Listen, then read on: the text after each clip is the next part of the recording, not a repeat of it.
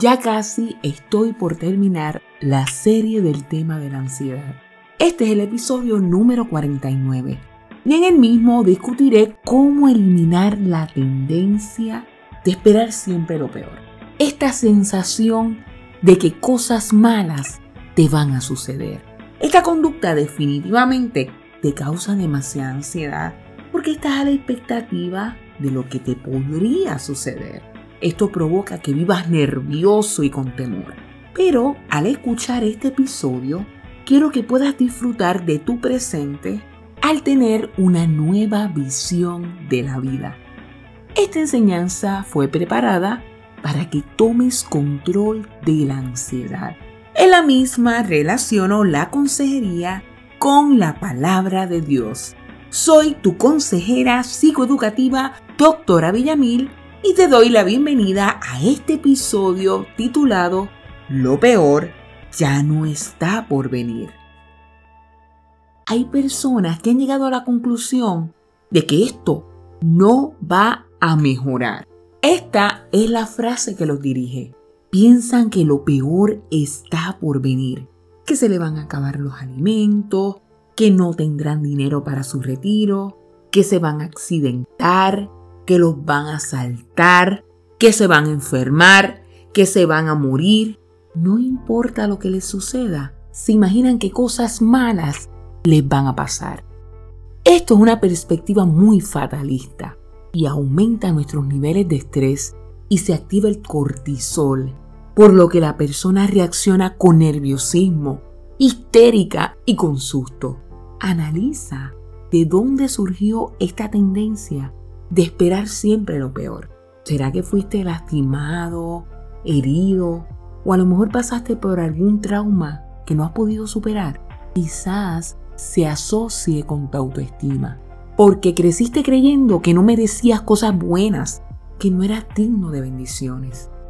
Si constantemente estás pensando en que te sucederá lo peor, entonces vivirás de manera cautelosa, porque te preparas para aquello que impactará tu vida, como un accidente, una enfermedad, una crisis o la escasez.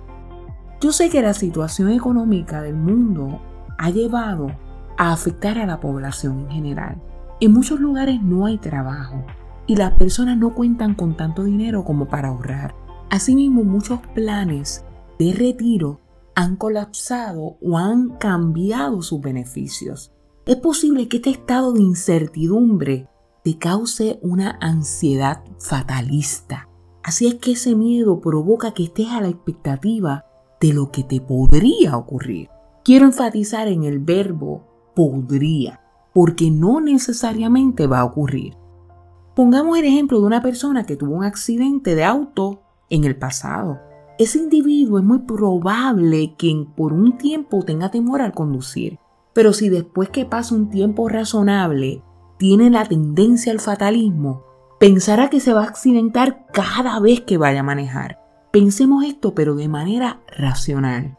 Si cada vez que conduzco mi vehículo me accidentara, hace muchos años ya no tuviese automóvil.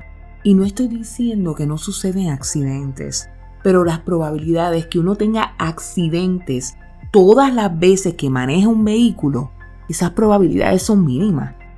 Otro ejemplo que te puedo dar es que quizás asististe un día de juego y en ese evento te mareaste y perdiste el conocimiento.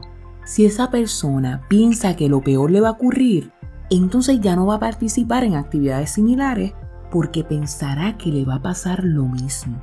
¿Cuál es el problema de pensar de ese modo? Que uno se limita en la diversión, en las actividades y el entretenimiento. Hay seres que tienen tanto miedo fatalista que no se montan en un avión porque creen que se va a explotar. Con todo esto no estoy diciendo que dejemos de ser precavidos y que no seamos cuidadosos, pero por favor, no lo sean al extremo. Si adquiriste esta tendencia al escuchar y ver lo que sucede en el mundo, la Biblia nos enseña que los acontecimientos actuales se relacionan con las señales del fin. Esto lo puedes encontrar en Mateo 24.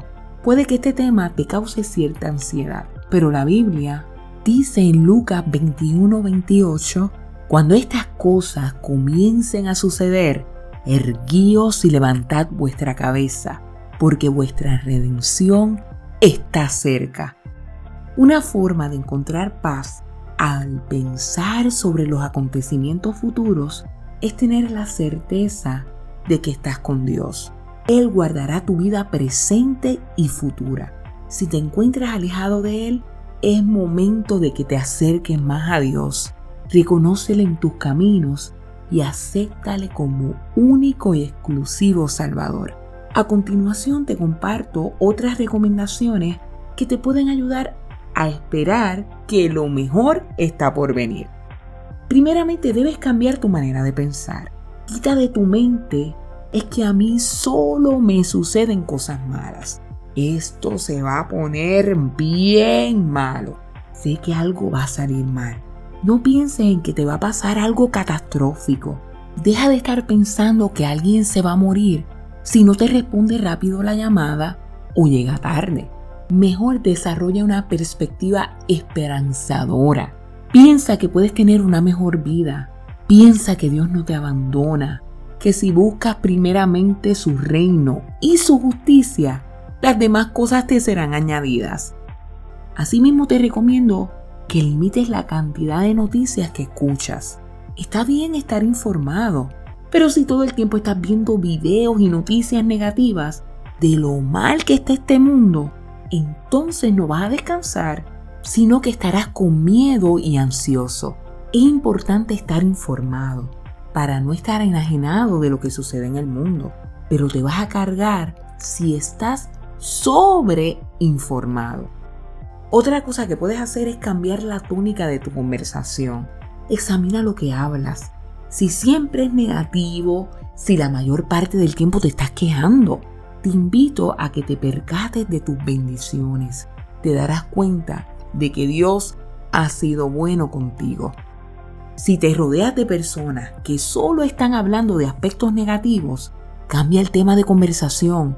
Mejor hablen de asuntos que no los carguen tengan conversaciones edificantes y productivas. También pueden orar sobre aquellas cosas que les preocupan. Si aún así no logras que esa persona deje el pesimismo, entonces no compartas tanto con ella, porque podría influir en tu estado emocional. Con todo esto, espero que esta lección haya sido de beneficio para que logres ser, sentir y dar lo mejor de ti. Recuerda que esta serie la puedes encontrar en todas las plataformas digitales. Búscanos en Facebook, SoundCloud, Spotify, YouTube, Instagram y Twitter. invito a que compartas con tus conocidos, vecinos y familiares toda esta serie porque es mi deseo que todas las personas superen la ansiedad. Asimismo, me encantaría saber cómo te está ayudando toda esta información. Lo puedes hacer a través de mi email, el cual es mi gmail.com. Se despide de ti tu consejera psicoeducativa, doctora Villamil, quien desea que tengas un yo pleno. Dios te bendiga.